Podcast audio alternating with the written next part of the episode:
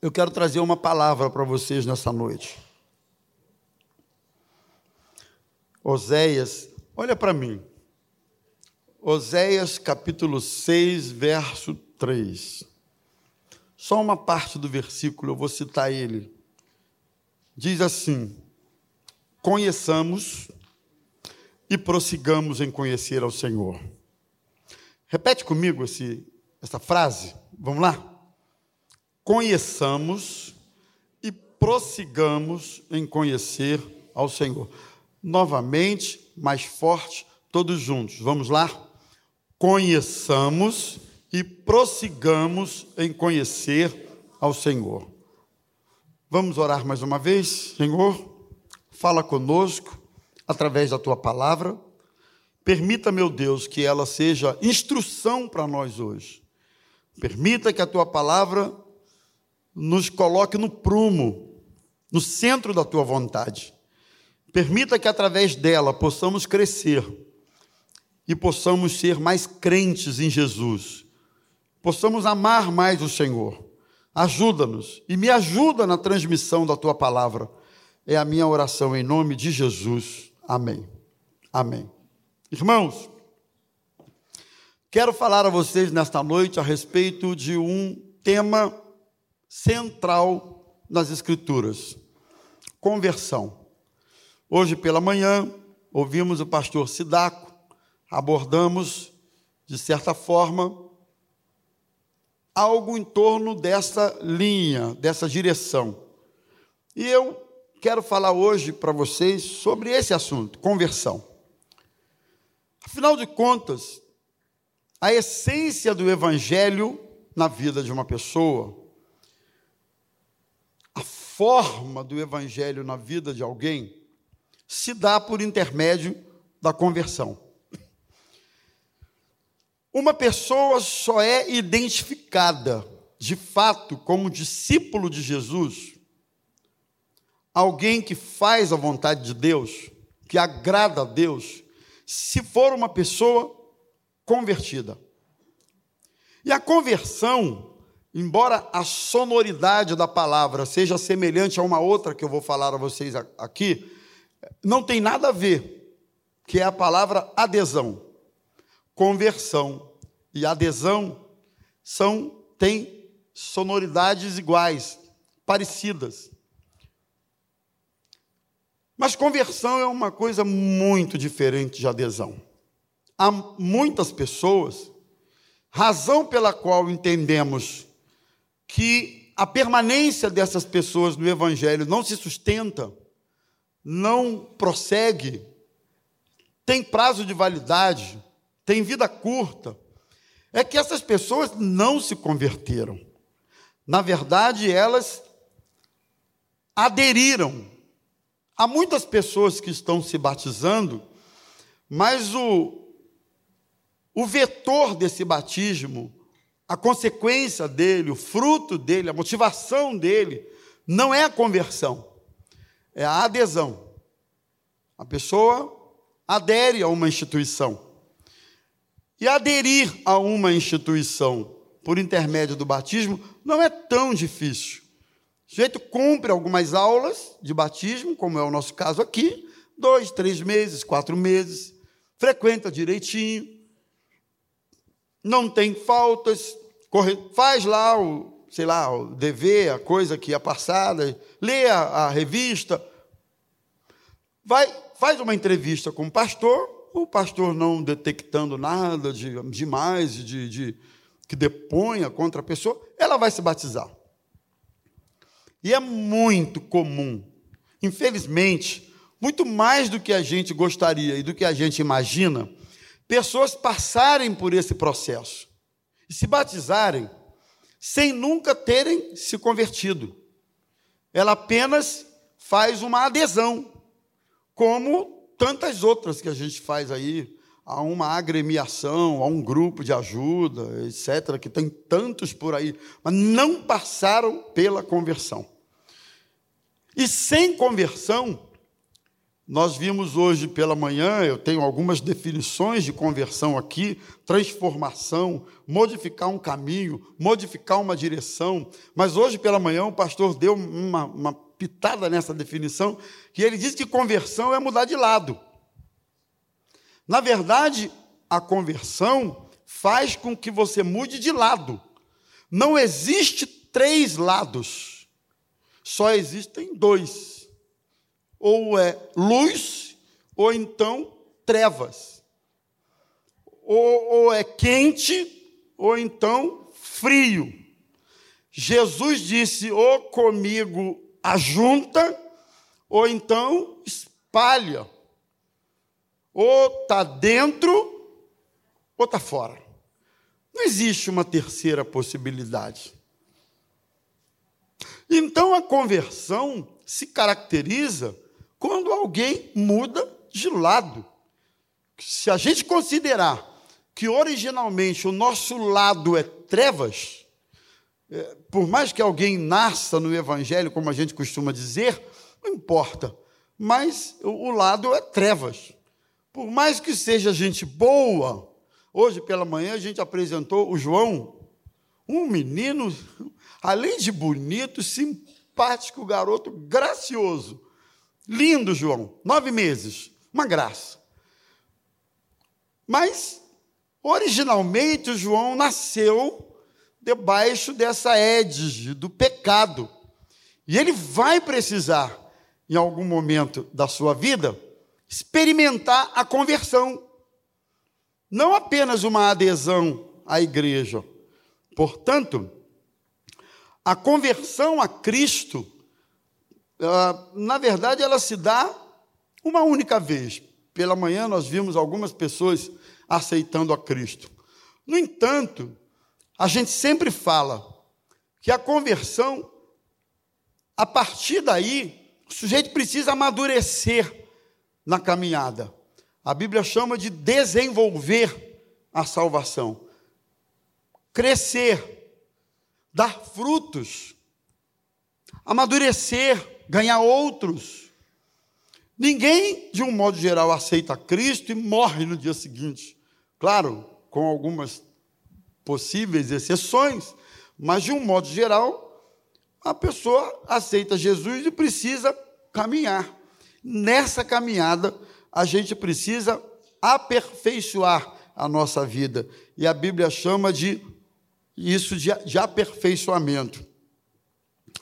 Mas uma coisa interessante é que, na medida em que a gente vai caminhando, a gente vai se deparando com os conceitos do reino de Deus, que eles são muito diferentes do conceito deste mundo. Muito. Irmãos, outro dia eu falei sobre isso. Se alguém quiser caminhar na via do reino, é como você caminhar numa via expressa no sentido contrário, na contramão. Não tem jeito. Não dá para você caminhar no reino e num fluxo único com esse mundo. Paulo fala sobre isso em Romanos capítulo 12. Não vos conformeis com este século, não, não adquiram a forma dele, mas transformai-vos pela renovação da vossa mente, para que experimenteis qual seja a boa, perfeita e agradável vontade de Deus. Então, a, o aperfeiçoamento da conversão é para a gente um desafio, porque os valores do reino andam na contramão. O aperfeiçoamento da conversão é um desafio, porque nossas lutas não são humanas, elas são carnais. O tempo todo a gente luta na, na, com relação a isso. O aperfeiçoamento da, da nossa caminhada é um desafio porque contraria a ordem natural das coisas. No reino de Deus, por exemplo, quando é que nós somos fortes? Alguém sabe? No reino de Deus? Quando somos fracos. No reino de Deus, não é o forte que é forte, na verdade é o fraco que é forte, porque a Bíblia diz que o poder de Deus se aperfeiçoa na fraqueza. Então, o reino de Deus se eu quiser ser perdoado no reino de Deus, eu preciso perdoar. Se o meu coração é um coração fechado para o perdão, eu também não vou ter perdão. No reino de Deus, o, a felicidade maior não é receber, ao contrário do que muitos pensam. Ah, eu quero receber, receber, receber. Eu fico olhando, depois de algum tempo, né, a gente, a, gente percebe, e, e não é só um cenário local, isso é um cenário geral, que muitas pessoas, elas são como que consumidoras da fé, consumidoras dos produtos religiosos da igreja. Feio falar isso, mas é verdade. O que é um produto religioso? É como se a igreja fosse um balcão de serviço e ela pudesse então se servir desse, nesse balcão. Serviços religiosos, uma oração, um bom louvor, uma boa palavra, uma estrutura. Tem gente que deixa o filho no departamento infantil e vai embora. Não fica, não, sabiam? Não é, Rosa? Tem gente que larga o filho aí no departamento infantil, vai para a feira, vai para o mercado, sei lá, vai para a pra praia. De vez em quando, uma professora ou outra, coordenadora, pastor, a mãe do fulano nem aparece aqui. Ela deixa o filho e vai para a praia. E o filho fica aí. Então é como se a igreja fosse um balcão de serviço para instruir o filho, cuidar do filho, enquanto ela está na praia, enquanto ela está passeando, sei lá, fazendo o quê, mas usufruindo desse serviço da igreja. Então tem muita gente que vê a igreja dessa maneira, como um, um balcão de serviço religioso, mas só quer receber. No reino de Deus, quem é aperfeiçoado na fé, ele entende a importância de servir, a importância de se doar. Essa é a bem-aventurança no reino de Deus. Então, os valores do reino de Deus são valores que se impõem ou devem se sobrepor aos nossos valores. Isso é conversão autêntica, desenvolvimento da nossa conversão. E a minha oração aqui nesta noite hoje, trazendo essa palavra para vocês, é que o maior dos milagres possa acontecer aqui hoje, embora sejamos um grupo um pouco menor. Primeiro, o milagre da conversão a Cristo como Senhor, Salvador único e suficiente da sua vida. A suficiência do sacrifício de Cristo é, é total, é completa. Não existe nada que possa ser feito para que alguém seja salvo, a não ser o que já foi feito, que é a morte de Jesus na cruz do Calvário. Então a minha oração é que os olhos de alguém se abram para entender essa verdade. Mas também é a minha oração para que aquelas pessoas que eventualmente já se converteram, já aceitaram a Cristo, possam estar abertas para o aperfeiçoamento da sua vida cristã, o crescimento da vida cristã, o amadurecimento da vida cristã, que, aliás, é o maior dos milagres. Quando Oséias fala assim: conheçamos, é um chamado do profeta, para que o povo conhecesse e aceitasse a aliança do Senhor, com o coração e com a vida. E quando ele diz assim: prossigamos, na verdade, é uma necessidade desse desenvolvimento, não é? E aí está o maior milagre que alguém pode receber: é o milagre da conversão. A gente sempre ora por curas, por situações adversas, mas o maior milagre que alguém pode receber de Deus é ter essa mudança de lado. É quando alguém entende, é quando as escamas caem e a pessoa, como que alguém que acendeu a luz diante dos seus olhos, ela começa a enxergar verdades que antes ela jamais teria condições de enxergar. Não é verdade? Então, a minha oração é essa. E devemos considerar que não só esse é o maior dos milagres, mas também considerar que na palavra de Deus, os milagres que Jesus fazia, ele o fazia sempre na perspectiva de que o abençoado, o agraciado, recebesse além da sua necessidade do momento, mas ele recebesse a salvação. E isso aconteceu com o paralítico de Cafarnaum. Jesus disse: Perdoados estão os seus pecados. Foi até alvo de críticas dos fariseus. Quem é esse aí que perdoa pecado? Mas Jesus sabia, conhecia o coração dele e disse: Ó, eu, eu não só posso perdoar, mas eu posso dizer para o paralítico: levanta, toma o teu leito e anda. Para vocês ficarem sabendo que eu tenho poder para isso, disse o paralítico: levanta, toma a tua cama e vai para a tua casa. Jesus conhecia os intentos daquelas pessoas. Cegos e paralíticos ouviram de Jesus: a tua fé te salvou. Então, essa é sempre a perspectiva de Deus para mim e para você. Ele quer te abençoar? Quer. Ele quer abençoar você com uma cura? Sim. Ele quer abençoar você numa área da sua vida que você necessite? Sim. Podemos orar por isso, mas mais do que isso, Deus quer abençoar o teu coração, a tua alma. O que Ele quer é que nesta noite alguma escama possa cair e você possa enxergar o quão importante é a tua salvação. Então, somente quando a conversão acontece.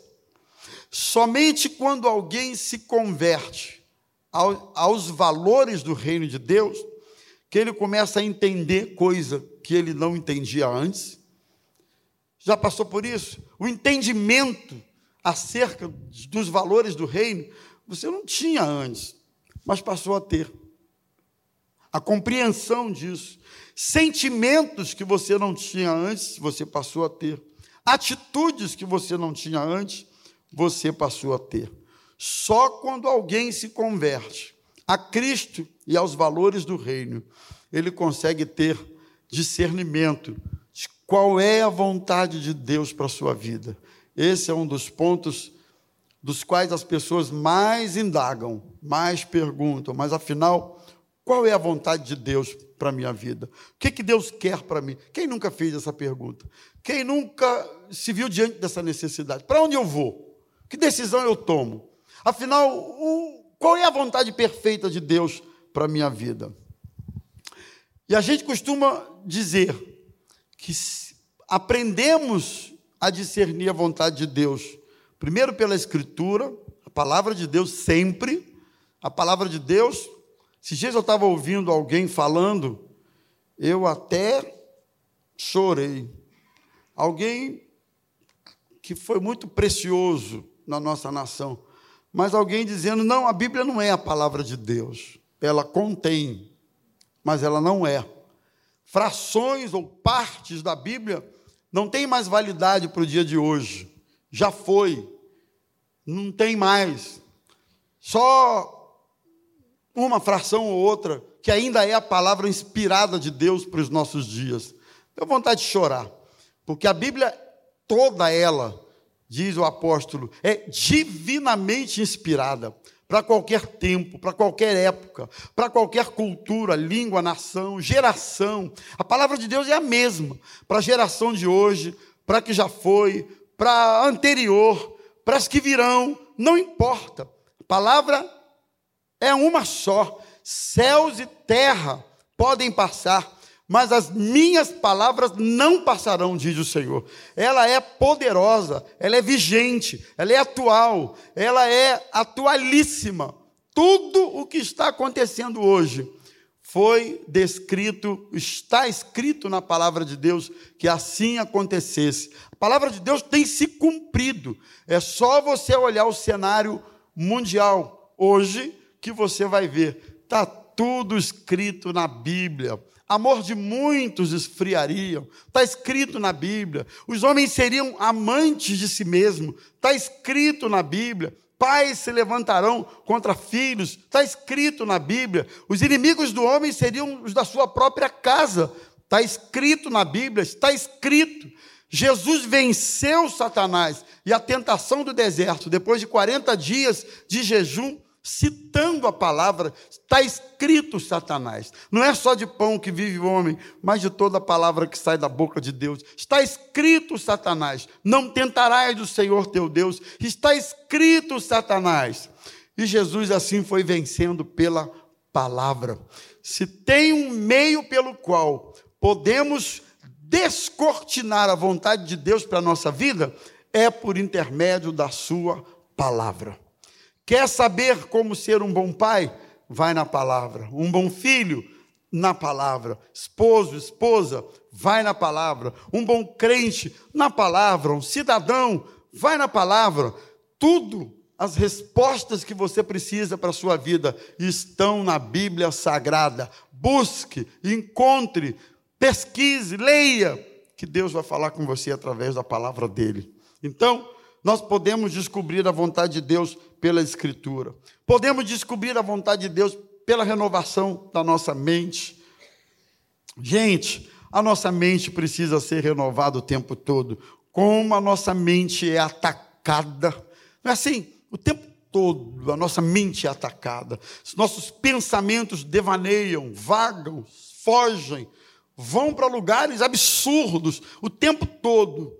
Essa mente precisa ser renovada, não é?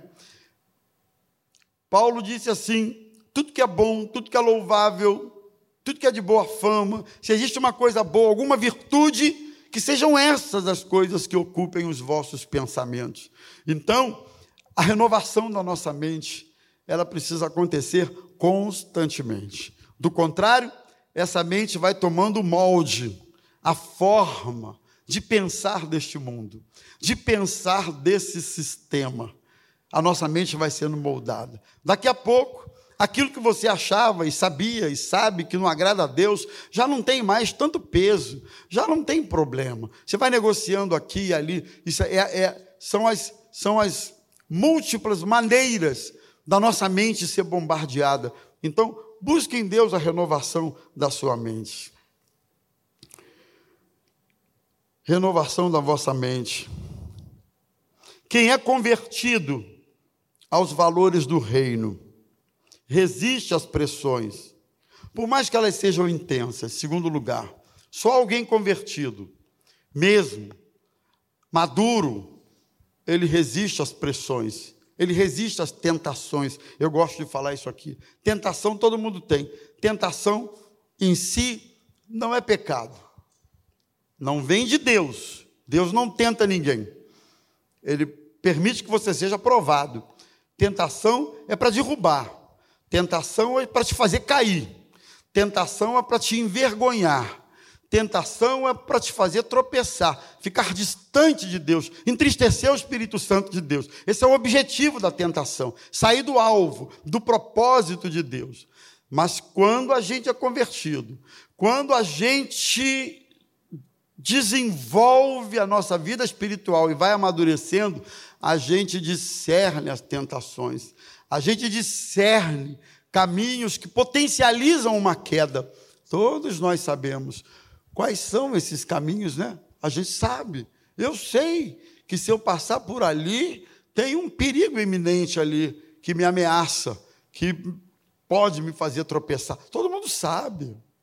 Quem dirige aí, então, sabe ler as faixas da estrada, as placas da estrada. Quem dirige aí sabe que a hora que chega uma faixa contínua do seu lado, você não pode ultrapassar, não é? Tem uma curva adiante, tem um morro, tem uma visão encoberta, que você não consegue ter a segurança da ultrapassagem. Quem dirige sabe disso. Quem dirige sabe que quando tem uma, uma placa lá com dois carrinhos e um traço no meio, proibido ultrapassar. Todo mundo sabe que quando vem uma placa com uma seta assim, significa uma curva acentuada para um lado ou para o outro.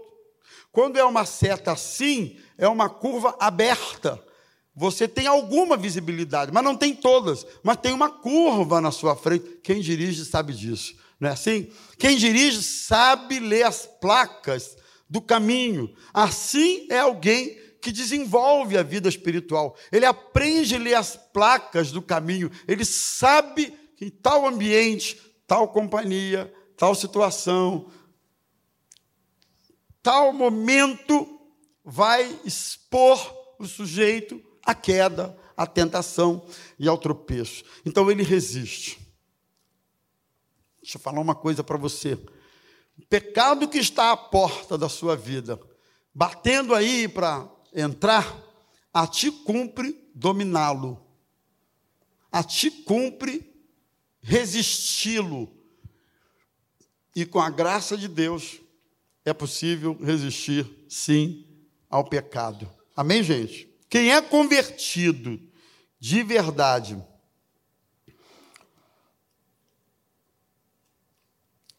aprende a confiar nos desígnios de Deus. Eu coloquei isso aqui. Quem é convertido de verdade, confia nos propósitos de Deus. Eu não consigo explicar os propósitos de Deus. Eu não consigo. O pastor Manuel é mais perito nessa arte. Tudo que você não entender, pergunte-o, que ele pode responder. Eu não tenho resposta. Tem desígnios de Deus que eu não entendo. O que são desígnios? São caminhos, são, são situações que a vida toma e que a gente não entende no primeiro momento. Eu, mas eu confio no caráter de Deus. Eu sei que o meu Deus é um Deus bom, Ele me ama. E o que quer que seja que aconteça comigo, Ele tem algum propósito, Ele tem controle das coisas. Eu confio no caráter de Deus. Muito mal comparando, mas é para você entender. Eu confio no caráter da minha esposa. Eu sei que se dissesse, a Osaías assaltou um banco, eu vou dizer, você está maluco. Não, tem a menor chance. A Osaías agrediu alguém fisicamente, tal, derrubou, empurrou, agrediu. Eu vou dizer, você está maluco. Isso não faz parte dela. Se você disser, a Osaí, sabe, certas coisas que não combinam com a pessoa, eu vou dizer, não, você está maluco, porque não combina. A gente conhece a pessoa. Tem certas coisas que não combinam com o caráter de Deus. Uma delas, abandono. Deus não abandona seus filhos. Ele não abandona aqueles que são seus, que confiam nele, que caminham com ele. Faz parte do caráter de Deus. Quer ver outra? Faz parte do caráter de Deus? Fidelidade. Deus não pode negar-se a si mesmo e ser infiel. Ele é fiel. Ainda que nós sejamos infiéis, o Senhor permanece fiel. O tempo todo Deus é fiel. Faz parte do caráter de Deus. Você quer ver outra coisa que faz parte do caráter de Deus? A, a sua essência. Ele, ele ama você. Ele é amor. A essência de Deus é o amor. Não tem jeito. Ele ama. Não há nada que você faça que ele ame, que ele te ame mais do que ele já te ama. Não há nada que você faça de bom que, que Deus vem amar você mais do que já ama. E não há nada que você faça de ruim, que Deus te ame menos. Ele te ama, o amor dele é pleno, não acaba, não é sujeito a coisa alguma. Ele ama você, ele me ama e ponto final. Faz parte do caráter de Deus. Por isso, por causa do seu caráter e conhecendo atributos desse caráter, eu confio nos seus desígnios. Eu confio. Mesmo que eu não entenda, eu confio nos desígnios de Deus. Há pouco tempo a minha esposa perdeu um irmão que faleceu, vocês já sabem, eu falei isso aqui, e a gente ficou muito triste, ainda estamos. Mas confiamos no desígnio de Deus. Há poucos dias atrás perdemos um querido pastor, amigo, pastor Edmilson, faleceu, flor da idade, uma igreja abençoada, fazendo obras, cheio de planos foi embora, faleceu, 60 e poucos anos. A gente não entende essas coisas, mas confiamos no caráter de Deus. Eu confio num Deus que é justo, que é bom, que é soberano, que conhece uma dimensão do tempo que eu não conheço. Para ele não tem passado, presente ou futuro. Para ele é tudo uma coisa só. Ele é o Deus que é eterno. Ele ele ele não foi criado. Ninguém nunca criou Deus. Deus é sempre existiu. Por isso, algumas pessoas, quando querem estudar Deus, eles até podem, mas até a página 5, 6 ou 50, mas a partir daí, a, ele é insondável, ele é, ele, ele, ele é poderoso. A partir de um certo ponto, não se consegue conceber a grandeza desse Deus maravilhoso que nós servimos. Ele tem os seus desígnios para a sua vida. Eu não entendo, eu não explico, eu não conheço, eu não tenho todas as respostas, mas Ele tem os seus propósitos para a sua vida. Quando a gente é convertido, a gente não se revolta. Embora a gente chore, chore mesmo, a gente sinta a dor de uma perda ou de uma situação difícil, a gente sente mesmo, mas revolta? Não, não, não. Revolta não, porque eu sei que o meu Deus me ama, eu sei que Ele quer, eu sei que Ele tem sempre o melhor para a minha vida. Amém, meus irmãos? Quem é convertido e caminha nessa direção do amadurecimento na vida espiritual, caminha numa expectativa, sempre. Sabe qual é? A expectativa do sobrenatural. Quem é convertido caminha, pastor Manu, nessa expectativa. A expectativa do seguinte: a qualquer momento, eu não sei como, quando, de que forma, de que jeito, eu não sei, mas a qualquer momento, o meu Deus pode fazer um milagre. Eu caminho na expectativa do sobrenatural. Eu sei que o meu Deus é o Deus do sobrenatural. Hoje nós não estamos falando nada no campo do natural, do comum, do humano. O que estamos tratando aqui é no campo do sobrenatural.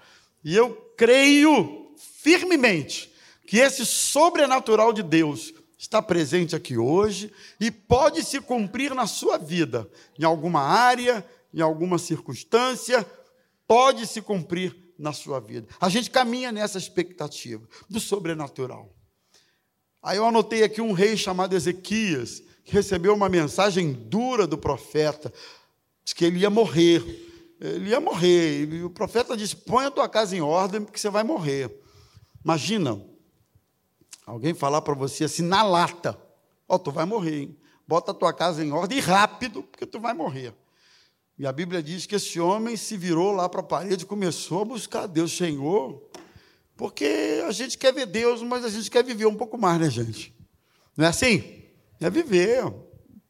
E ele disse: Eu tenho sido teu servo, eu tenho andado na tua presença, tem misericórdia. E o profeta que deu a mensagem para o rei dizendo que ele ia morrer, não tinha nem saído do palácio. Deus disse assim: Volta lá. E avisa ao Ezequias que eu ouvi a oração dele e eu vou acrescentar mais 15 anos de vida para ele. Deus ouve as nossas orações, irmãos, milagre, sobrenatural.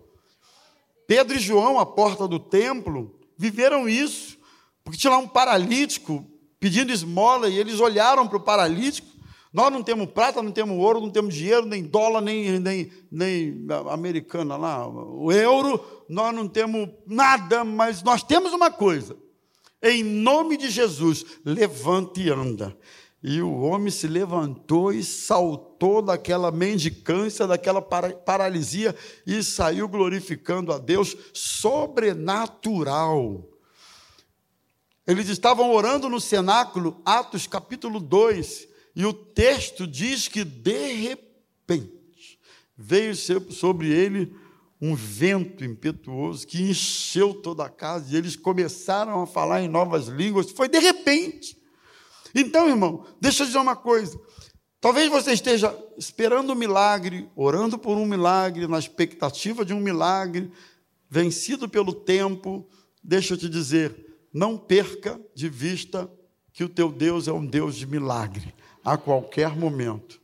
Depois de um dia como outro qualquer, um momento como outro qualquer, Deus vai intervir na sua vida, no seu drama, na sua luta, na sua dificuldade, porque Ele é o Deus do sobrenatural. Eu caminho nessa expectativa do sobrenatural. Eu não sei como. Sobrenatural a gente não explica, né?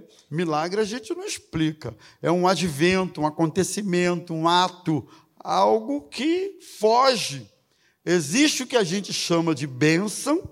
Ah, Deus abençoou, uma bênção. Mas aquilo que a gente chama de milagre. Bênção é bênção, ah, glória a Deus, mas não é um milagre. Milagre você não explica. Milagre você não tem, não tem lógica nele. Milagre é algo que só Deus pode fazer e mais ninguém. Então eu preciso dizer para você: continue caminhando nessa expectativa. O teu Deus é um Deus de milagre. ele pode libertar você, soltar algemas que estejam aprisionando a sua vida, prendendo você, subjugando você. Eu não sei, quem sabe uma pornografia, quem sabe um hábito de mentir, quem sabe tanta coisa prende as pessoas. Algumas até socialmente aceitas hoje. O Senhor quer fazer esse milagre, libertar você disso. Ele é um Deus de milagre. Quem é convertido caminha nessa expectativa. Sabe uma outra coisa que eu anotei aqui? Quem é convertido mesmo, genuinamente convertido, busca uma vida de santificação. Verdade. A santificação é um dos aspectos da salvação. Quem é convertido busca uma vida de santificação. O que é santificação, meus irmãos? O que é? Separado. Santificação é se separar para servir a Deus, uma vida de santidade. Quem é convertido busca isso. A santificação é uma consequência da salvação. Quem é salvo busca isso para a sua vida. Então, é uma característica de alguém que é convertido. E uma última coisa, a gente poderia falar muitas outras, eu escolhi aqui uma meia dúzia, é que quem é convertido mesmo tem a sua maior expectativa na eternidade. Eu quero fechar falando isso. Quem é convertido sabe que o céu é o seu endereço final. Quem é convertido sabe que tudo aqui é passageiro, tudo aqui é temporário, tudo aqui. Você sabe que o, o sábio Salomão, no Eclesiastes, depois de velho, Salomão. Não, Eclesiastes não, Provérbios, que Salomão escreveu já velho, já avançado em idade. É, Eclesiastes. Cantares foi na juventude, Provérbios na vida madura. E Eclesiastes, Salomão chega a uma conclusão. Tudo é vaidade. Tudo é vaidade. Olha para mim. Tudo é vaidade. Tudo não passa de vaidade. 60, 70, 80 anos é tudo vaidade, dizia o pregador.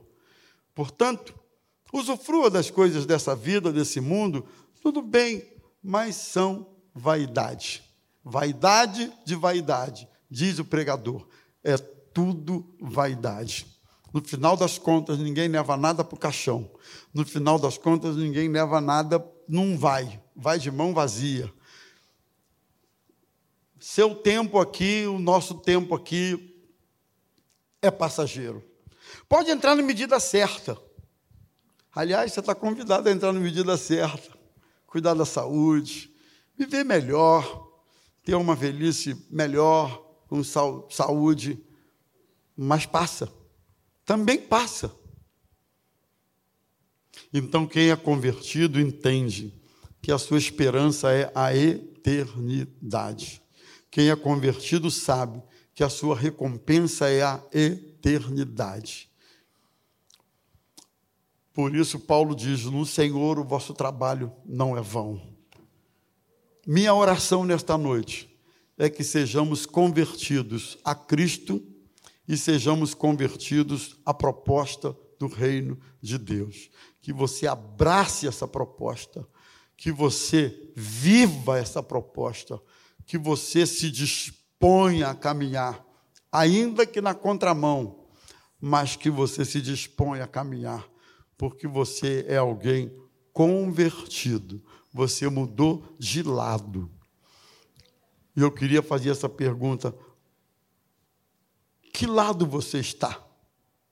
Qual o teu lado? Como eu falei, não tem, eu estou mais ou menos, pastor, não existe mais ou menos. Ou é ou não é.